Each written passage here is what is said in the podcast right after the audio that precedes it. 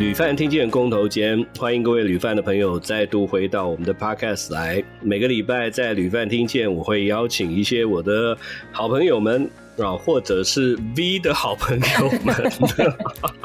我们的好朋友好多哦，哎、好多对，嗯、因为因为各位如果呃这个一直有保持收听的话，就知道有时候是我自己跟来宾对谈啊。那有时候呢，可能这位来宾啊、呃、跟 V 比较熟识一点，我就会把 V 一起拉进来这样子啊。虽然那个之前也有人反映有两极化的反应 啊，一种是觉得这个哇 V 的笑声真的一下就破音了这样，然后另外也有一些朋友说，哎不错，听到他的这个爽朗的笑声哦，就感觉非常有元气，对。所以今天 V 会陪我们一起聊。呃，那今天邀请到的这位朋友呢，嗯，应该这么说，他跟 V 比较熟，但是呢，呃，我其实也常在一些呃酒展的场合会见到他。那我先跟大家讲哦，就之前在旅饭听见这个节目里面，我们其实很多时候会谈到国家，谈到旅行啊，那当然。呃，不免就会带到一些跟那个国家有关的这种酒类啊。那今天除了说跟国家旅行有关系以外呢，呃，我们还要特别介绍一个新的，呃，对可能很多平常没有在喝酒的朋友，它是一个新鲜的名词，叫做独立装桶。那么，什么叫独立装桶呢？其实有时候我们如果去卖酒的地方，哈，就是一般称为酒专，甚至酒吧或者酒展，你就会发现说。诶，有一些品牌啊，可能是大家比较熟悉的，就是说可能在广告啊都有看到，但是还有一些，我的瓶子好漂亮啊，各种的图案，可是呢，看起来好像完全没有听过的哦。你知道，我每次看到这些，就觉得酒海无涯啊，这是一个酒坑。呃，其实不应该这样讲，就是学问跟知识无涯。啊，就是就是，我本来以为自己已经认识了一些啊足够多的品牌啊，或者是呃酒的种类啊，然后看到这个时候才发现，哇天啊，还有那那么多哦，好像是我很陌生的。所以今天我们特别要请到一位呃，算是这个独立装桶啊呃的一个专家。那呃，跟大家来聊一聊这个所谓独立装装桶啊，是一个什么样的 概念？这样，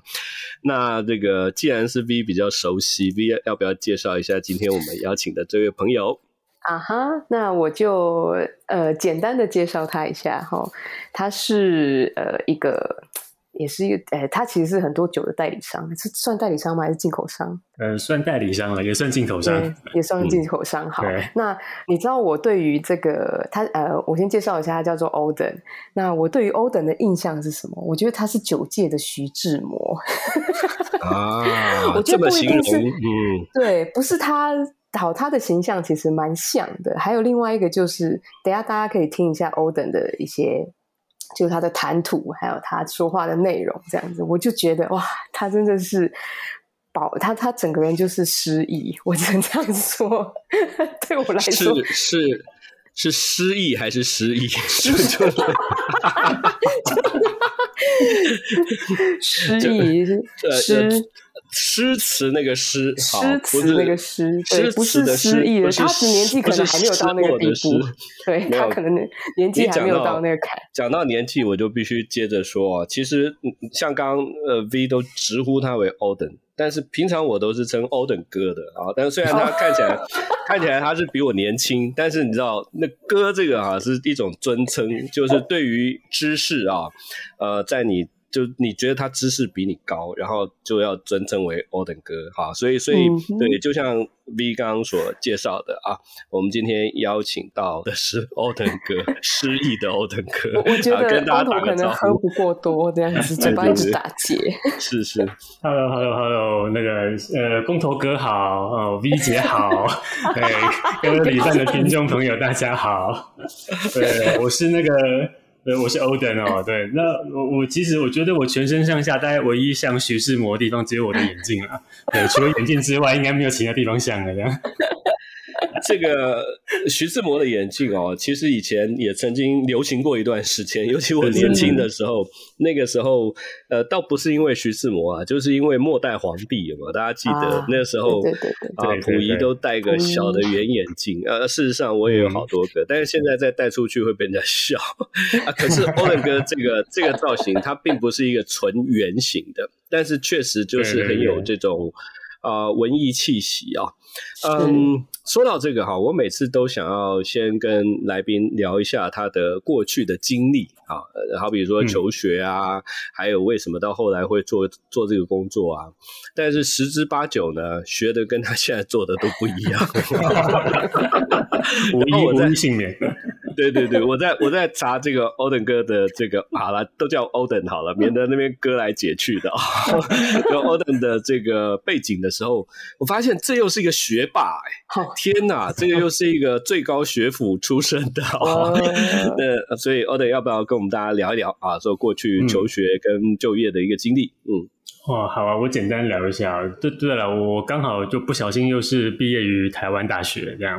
对，然后其实我当时学的专业是我在政治学系的国际关系组。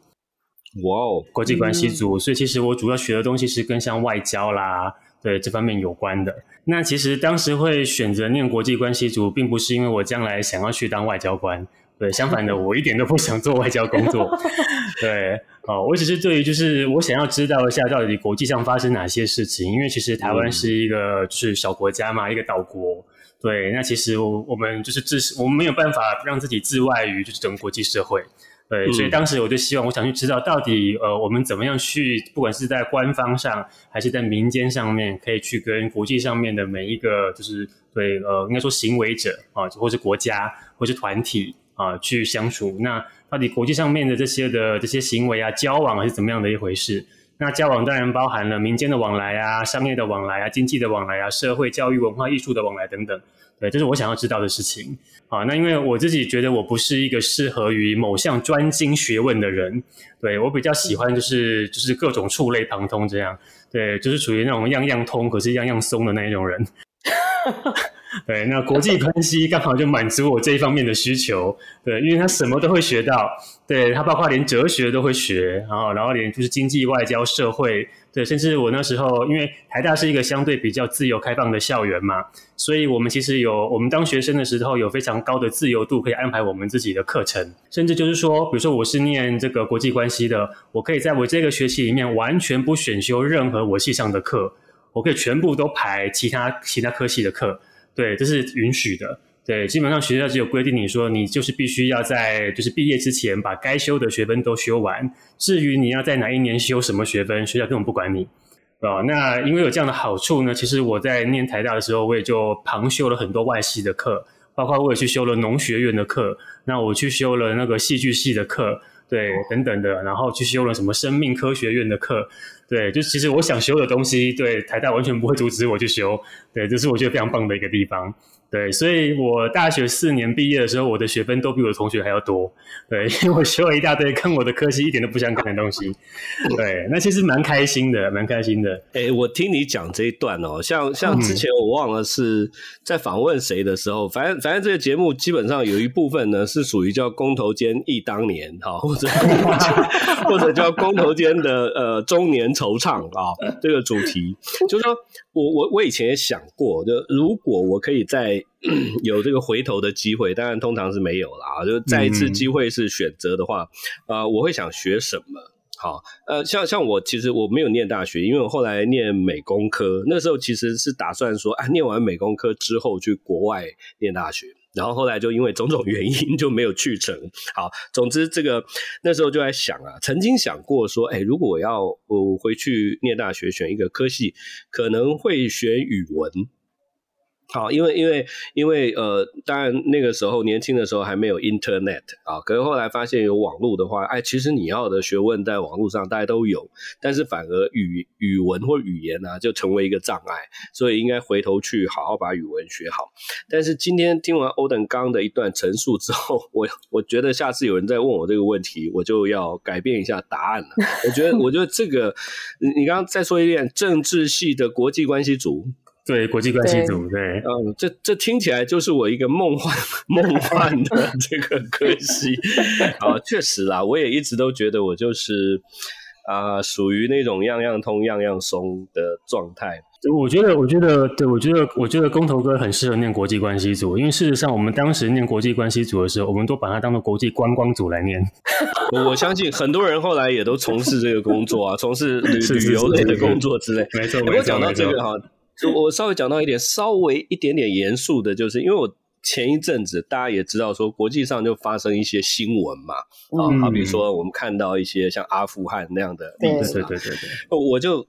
说真的有感而发。我像像我自己带团出去，人家都说那个带团的过程哦，不能谈政治跟宗教，哦，可是说真的，你这两个如果不谈，你很难去讲历史。没错，没错，对不对？所以，所以，所以，其实是看你从什么角度去谈。那更重要的是，我希望跟我出去的团员回来啊，他都能够对那个国家的情况有一些了解啊，这样才不会人家好像你，你就是说，你至少看到一些新闻哈的时候，你大概会有一些判断，说啊，这是怎么一回事啊，才不会人云亦云这样。好，呃，严肃的部分。结束了啊！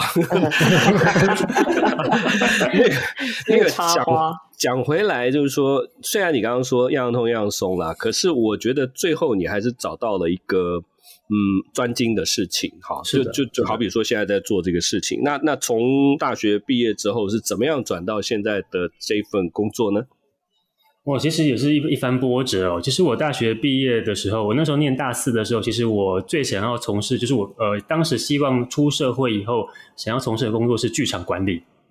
对，因为其实我大学的时代我很喜欢剧场的东西，嗯，所以我念大四的时候，基本上我就开始跑去剧场工作，然后甚至跑去一些就是台湾的一些艺术协会啊，他们就是专门办一些国际艺术的这种就是表演艺术的展，呃，或是表演艺术的活动。啊，这种呃节庆啊这些的，然后就在那边打工。所以其实那时候其实想要做的是跟剧场有关的工作。那因为我那时候还是需要当兵嘛，所以我就先去当了兵。然后退伍前夕。呃，我的家人就打了一通电话给我。当时我家里他有一份事业，刚好就是在在中国大陆，他们有有有一份家庭的一个就是传统的一个就是事业在那边，一个生产事业。Okay. 那我是家里的唯一的独子，所以他们就希望说我先过去帮忙哦，帮忙个呃一年之后，那我想要念书再去念书。OK，所以我当时就好吧，那我就先去帮家里这个忙。那没有想到一过去呢，就就做了十年。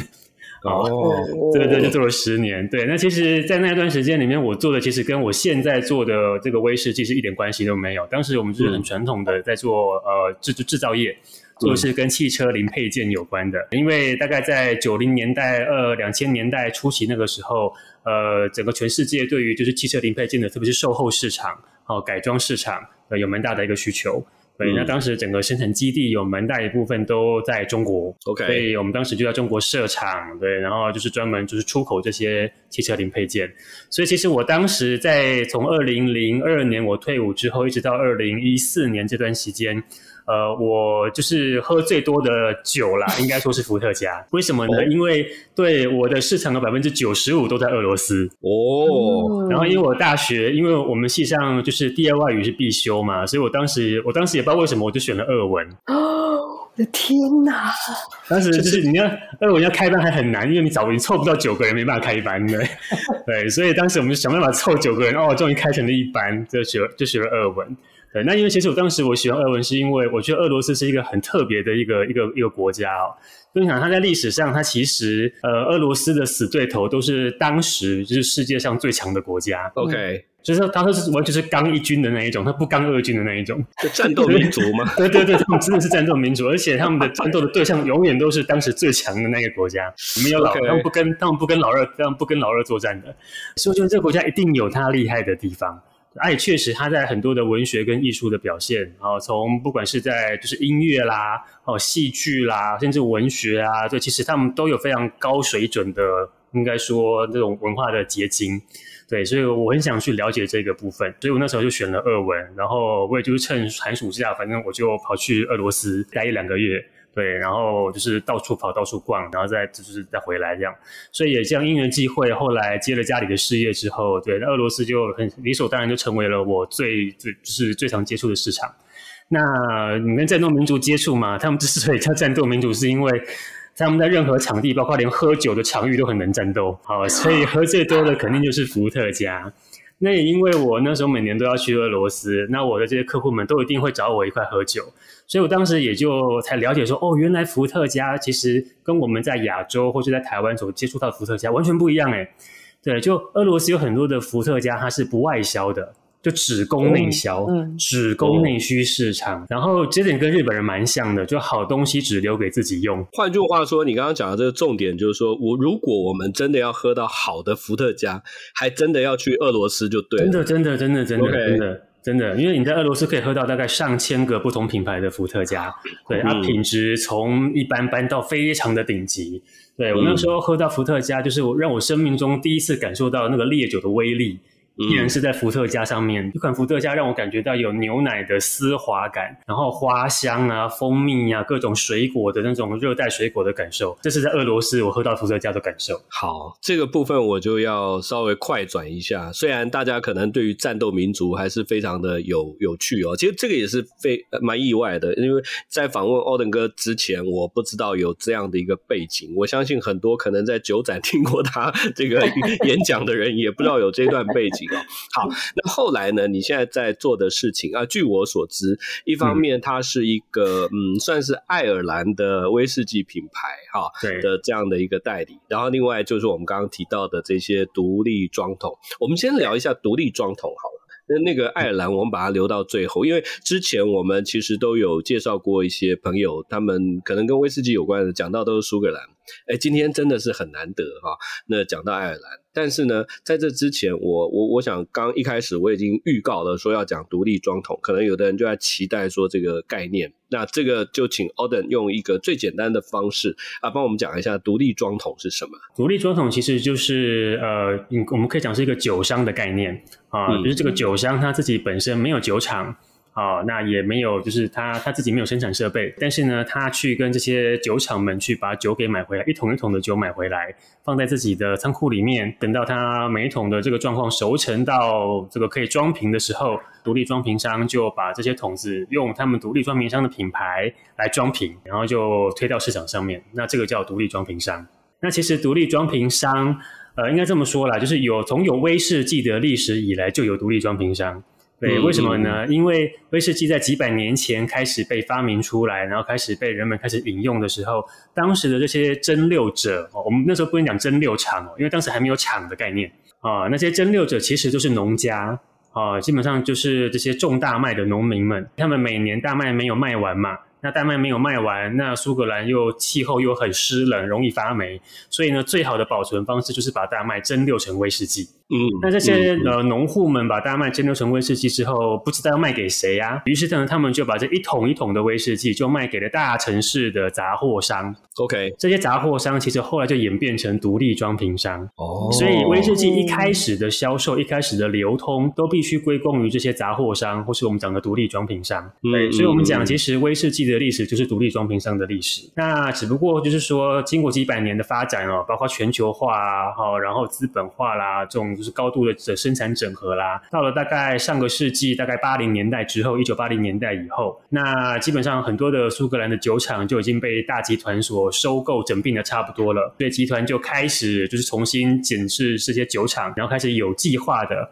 啊，有意识的去推出就是自己的这个装瓶的威士忌，嗯，就是我们刚刚前面工头哥提到的，啊，就是呃，像是麦卡伦啊、百富啊，哈等等的，我们市面上比较熟悉的品牌，嗯，那就是由酒厂他们自己来装瓶。即便是如此，到今天为止，酒厂本身跟独立装瓶商还是维持着非常良好的关系，是独立装瓶商还是肩负起。呃，帮酒厂来发行一些酒厂所没有办法发行的产品，嗯，这样的角色，嗯、酒厂要做的事情，它因为它是大规模的生产，然后全球化的销售，所以呢，它一定只能做一些比较基本的、比较核心概念的东西啊、哦。那这样的话，可以让消费者比较快速的能够接触到威士忌长什么样子。嗯，但是当消费者想要在更进阶，想要在了解到更复杂的时候，诶，这时候就换独立装瓶商出来了。所以，独立装瓶商的工作往往就是说来做一些呃，就是更进阶的消费者。者，他们想要满足他们对味蕾上的更进一步的需求，或是对多样性、对复杂度的更进一步的需求的时候，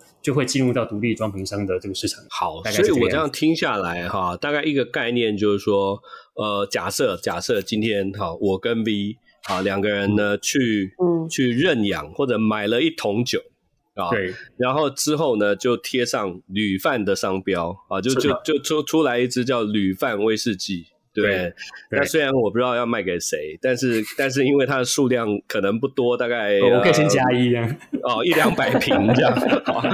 对，其实呃，不过这个也是跟大家讲，就是说我也是后来啊，就慢慢了解到这个嗯，算是这种酒业的一些有趣的生态啊。嗯，所以所以可能之前也有一些朋友就发现呃，就看到我我曾经推出过一支叫零啤酒啊，虽然不是威士忌啊，啊那那个时候也就是做这样的一种。尝试就是说，虽然啊、呃，我没有能力开一个酒厂啊，但是我可以跟、嗯、呃酒厂的人一起来讨论，说我希望啊的、呃、做出一个有工头间风格的东西。那那我可能比较偏向什么样的一种口味啊，呃或者风味了哈，所以我们就一起来推出这样的产品啊。所以独立装瓶，嗯、那的确现在在台湾，据我所知啊、呃，也有很多呃，包括我认识的朋友，他们就是。我我都觉得他们就是提出一个气化的概念，对，是的，是的，是的，啊，就就是说我要推出一系列什么样的呃，特别是酒标，呃，都做一些设计的酒标，嗯、让大家很有那种收藏的欲望啊。对，那那呃，可能再找一些专家啊，去帮他挑这个桶啊，那个那个桶的酒。哎，那这个地方我就有个好奇哦，像像你们所知道的，像独立装瓶商挑这个酒啊。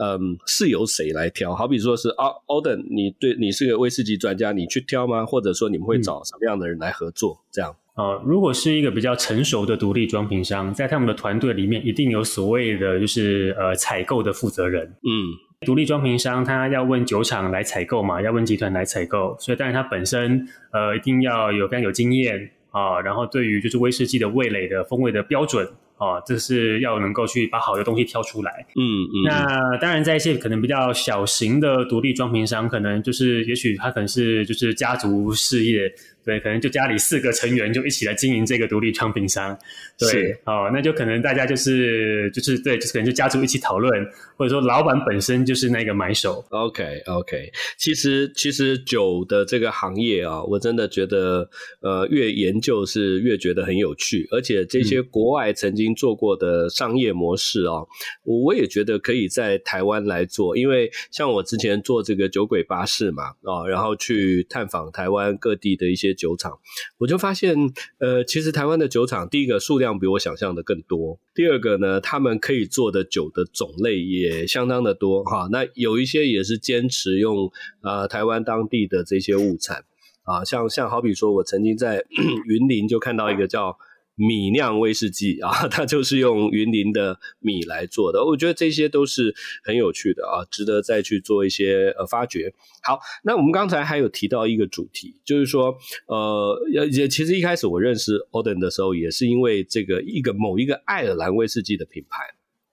那么说到爱尔兰呢，可能呃，在我们的节目应该是第一次提到这个国家。啊，那我自己对他的印象是这样的。各位如果有看过哈，有一个文青之神，一位很有名的 作家，叫做村上春树。啊，那村上春树大家可能都很熟悉，可是他曾经写过一本小书，叫做《如果我们的语言是威士忌》啊。那呃，这本书当然对于许多这个不管是村上的爱好者，或者是威士忌爱好者，哇，都觉得呃，很多人都曾经拜读过。那么他在书里面啊，有一部分哈，但就他就就讲两个地方，一个是苏格兰的艾雷岛，第二个就是爱尔兰。啊，那我稍微帮大家念一段哈，那个村上啊，在书里面写到爱尔兰的这个这个段落，他说，以极端一点的方式来说的话，我从爱尔兰回来之后，才确实感觉到啊，爱尔兰真是个美丽的国度啊。当然，实际在那里的时候，头脑也能理解，真是个美丽的地方。不过那个美。真正一点一点渗入体内，深深感受到，反而是在离开那里之后。好，我就不要念太多。但是刚才这一段的呃那个内容呢，我相信大家就可以体会到。你看村上阿伯去过那么多地方哈，然后他竟然觉得这个爱尔兰是非常美丽的。那呃，那那个欧登要不要跟我们聊一下？像你现在在代理的这个爱尔兰的威士忌的品牌，它叫什么？然后它跟呃苏格兰或者其他地方的威士忌有什么不一样的地方？呃，我现在代理的这个爱尔兰威士忌的品牌，它叫做沃特福啊，英文叫 Waterford 啊，沃特福。那其实这个酒厂呢，它跟爱尔兰从历史的角度来看，也许跟爱尔兰不是有那么呃紧密的关系，但是从历史角度来看，它跟苏格兰有很紧密的关系。因为沃特福这个酒厂的创办人叫做 Mark Rainier，就马克雷尼耶。呃，Mark 这个人呢，其实就是我们知道在艾雷岛上面有一个蛮有名的酒厂叫布赫拉迪。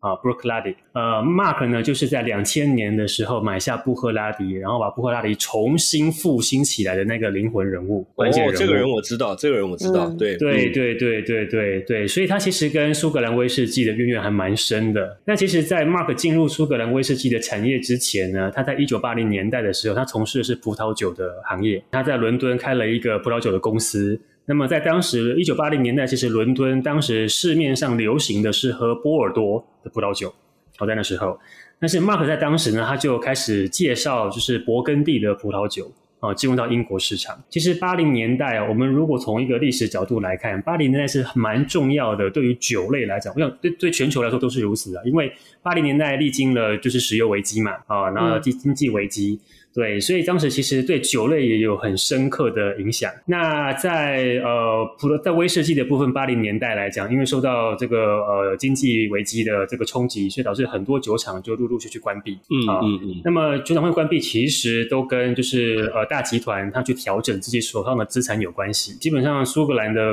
基本上对啦，百分之九十以上的酒厂都控制在几个集团的手上。嗯，所以当酒厂们、当集团们发现说，哎，好像这个酒卖不太动的时候，要重新拟定一个策略。所以当时的策略就是说，呃，把一些比较小的酒厂啊、呃，比较老的酒厂、比较不知名的酒厂，把它关掉，哦、呃，然后把库存卖出去。对，嗯、然后呢，把所有的生产就集中到少数几家大酒厂上面去。哦，同时去扩大这些酒厂的产能，并且因为你知道，其实，在八零年代的时候，当时还没有什么叫做单一麦芽威士忌这种概念。嗯，当时在八零年代的时候，其实都是在做调和威士忌。对，所以当时集团他的想法就是说，我们我们来整并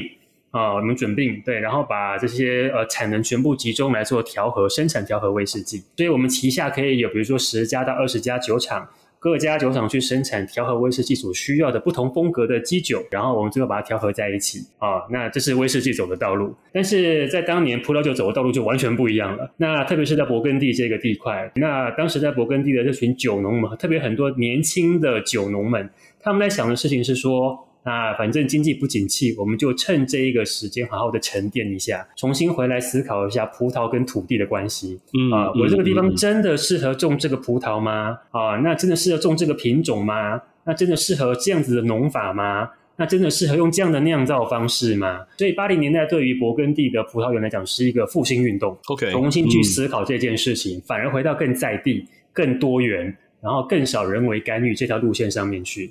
那 Mark 其实就经刚好就历亲眼见证了这个长达二三十年的勃艮第的复兴的这个过程，所以对 Mark 对 Mark 来讲，其实做酒的概念哦，其实就是应该从土地开始。嗯，嗯一瓶伟大的葡萄酒一定来自伟大的葡萄，伟大的葡萄肯定来自伟大的葡萄园。对，所以你如果没有先把葡萄园这个根源先照顾好，你不可能去产出一瓶伟大的酒。所以在 Mark 就从一九八零年代到两千年这段时间呢，他就在呃英国去推行着这样新兴的勃艮第的这种就是葡萄酒的文艺复兴运动的精神。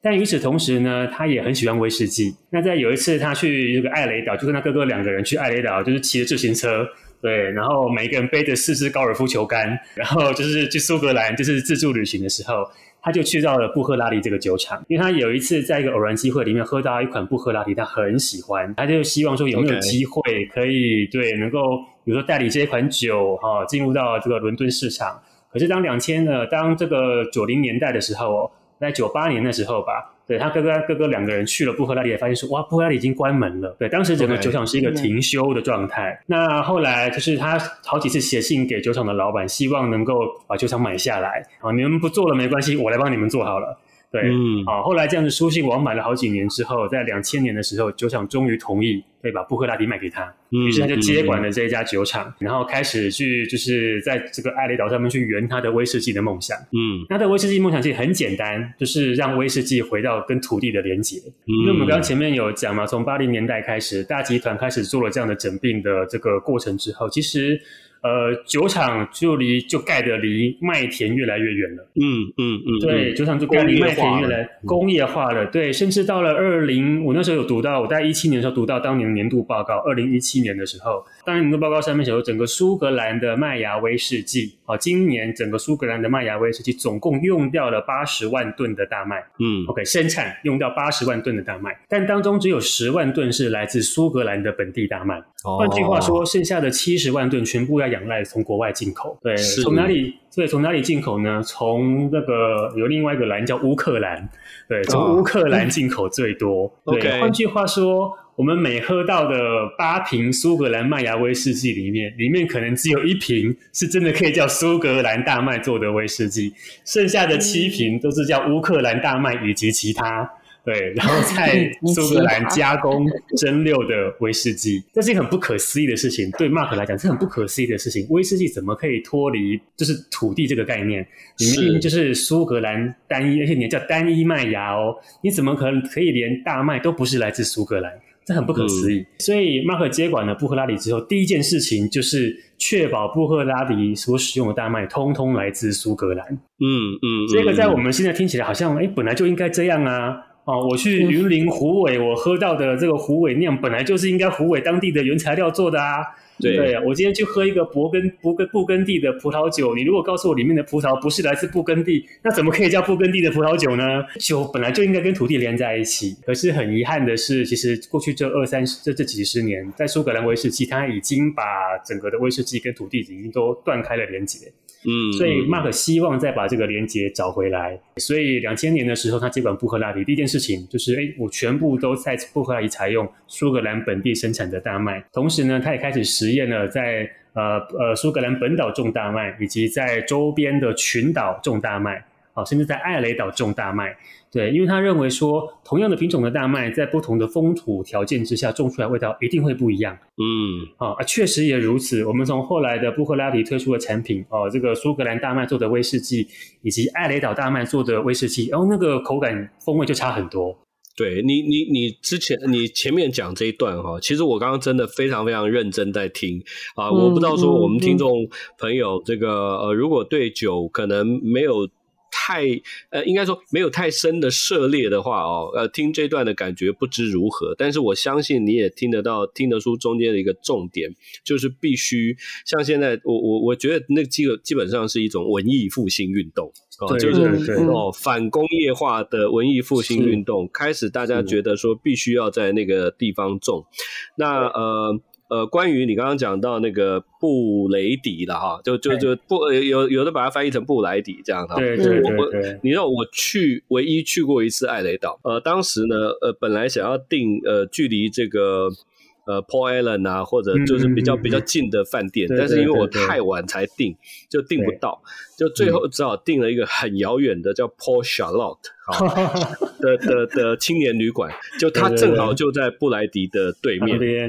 对 旁边。可是那个时候我有眼不识泰山啊，我就想说啊，我要去去一些那个东部跟中部比较有名的其他酒厂，就 skip 掉。不过还好，后来因为我们认识了一位这个共同的朋友，叫何志安先生啊，这个是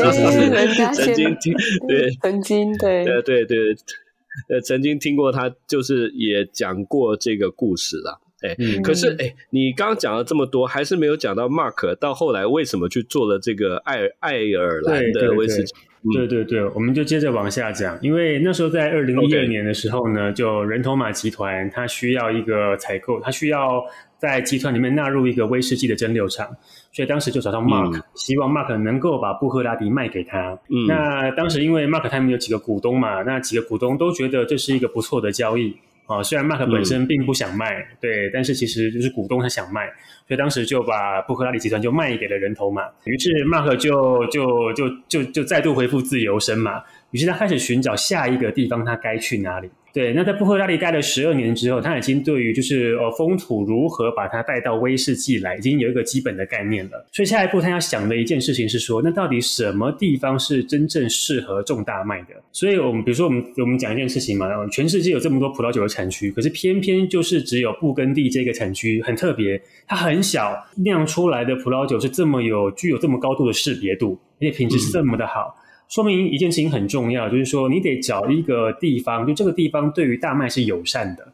哦，不管是风土条件还有人文条件是友善的。那如此以来，你才能够去种出一个好的大麦，好的大麦才能够做出好的威士忌。所以他当时就到处寻找，最后呢，他找到一个地方，就是爱尔兰。嗯，爱尔兰，因为他说他当年他在布赫拉里的时候，布赫拉里的一个酒厂经理跟他说，他在一九六零年代的时候发现，呃，全世界大麦品质最好的地方就在爱尔兰。嗯、对，所以后来二零一二年，当马克离开布赫拉里之后，他就去爱尔兰逛了一圈，哦、呃，了解一下当地的生态跟考察当地的农场环境，他发现确实如此，爱尔兰它真的是一个大麦的天堂啊、呃，就是说它有非常多适合大麦生长的微土壤跟微气候的条件。而且呢，爱尔兰当地政府呢，他们对于大麦的扶植力度非常的高。那甚至当地的农业局会派专员去监测哦，测量每一个大麦农场的土质的成分哦，然后去帮他们记录每一个气候，并且呢，因为其实大麦很多品种嘛，那不同品种是用在不同的产业啊，比如说做这个食物用的大麦，以及做啤酒用的大麦。还有做威士忌用的大麦，其实都是不同的品种。嗯，嗯，那在爱尔兰的政府呢，他们有出版一个类似像是农业年鉴、大麦农业年鉴这样的一本书。哦，那就会告诉农民说，哎，什么样的产业适合种什么品种的大麦，适合怎么种。哦，甚至呢，爱尔兰保留了好几百年以来的这些大麦的基因库。也就是说，如果现在有任何一个农民想要去富裕两百年前的大麦的话，很简单，你只要跟政府申请种子。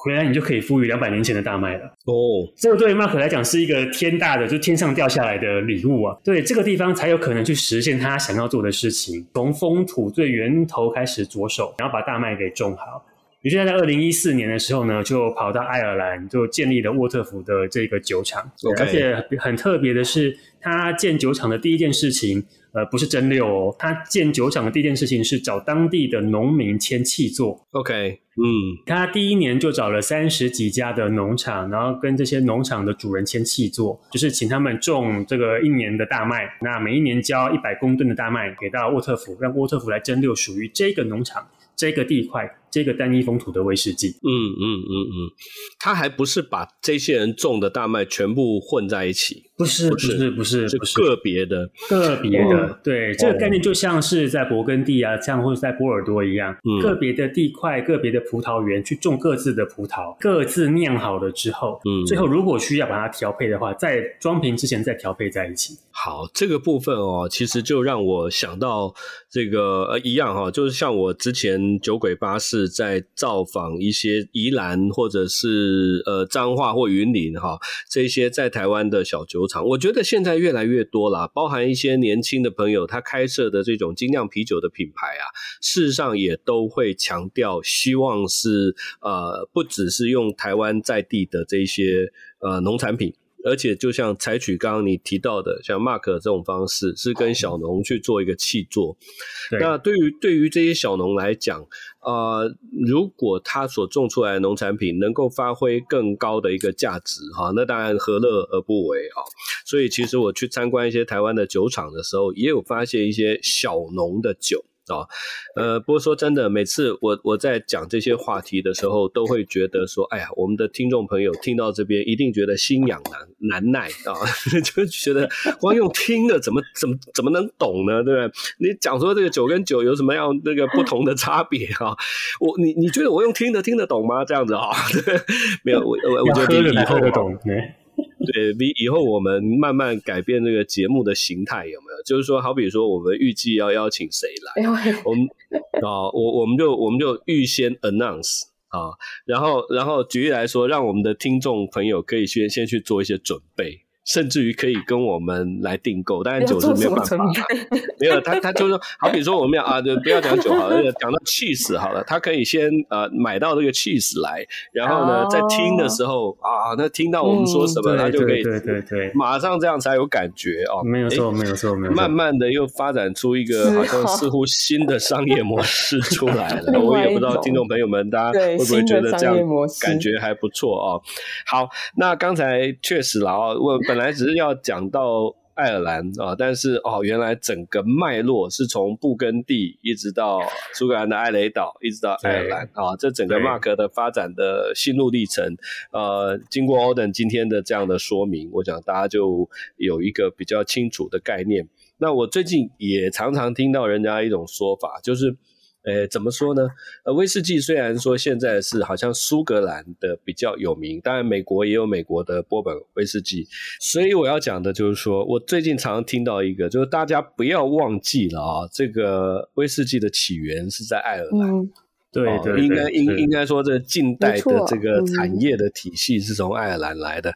好，今天我们虽然提到爱尔兰，虽然只是这个蜻蜓点水聊一下啊，不过我相信下次有机会的话，我们可以针对爱尔兰的风土，还有一些历史人文啊，呃，再多一点的认识啊。呃，因为我对爱尔兰大概。呃，如果真的要讲的话，这这认识最多的是一个乐团呐，就是 U2 乐团。对，因为因为 U2 是我们 真的 U2 是我蛮喜欢的一个 band，然后他们就是等于说是啊，很长一段时间都是爱尔兰的文化的一个代表。没错，没错，没错。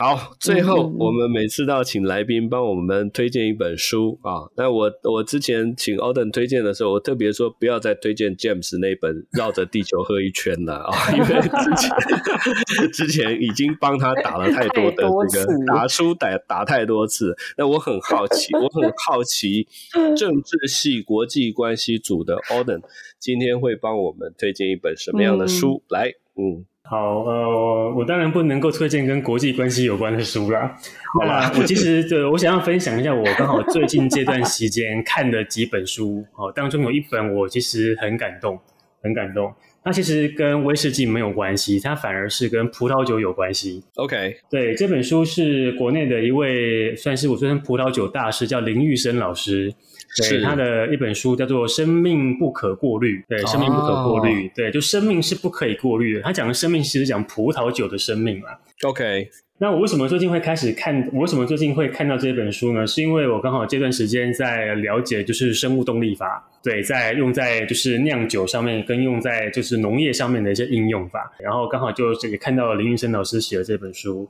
那林云生老师其实这几年也是很大力的去推广这些的自然农法，啊，包括生物动力法，嗯、然后甚至把它运用到不管是种植端还是在酿酒端，哦，算是台湾的先驱。嗯、那这本书其实它算是一本散文集，啊，那记载了就是收录了他过去几年去走访世界各个就是各个国家，哦，各个产区、各个农庄、各个葡萄园，哦，那这些呃崇尚自然农法、崇尚生物动力法。对这样的一些农园跟酒庄，他们做出来的东西到底怎么样啊？一些品质到底怎么样？这、也、算是一部就是集大成的一部散文集。那里头我很感动的就是说，其实呃，我觉得就是我们在喝酒的人哦，就是当然就是酒有各式各样类型的酒，各式各样的风味。对，那喝酒的人其实目的也不同，啊像我那时候年轻，可能还在读书的时候，其实我需要的只是酒精而已，对，嗯嗯、哦，就是跟朋友们聚会。那一直后来就是长大了，然后踏入社会了，然后开始工作了，然后开始有更多更多的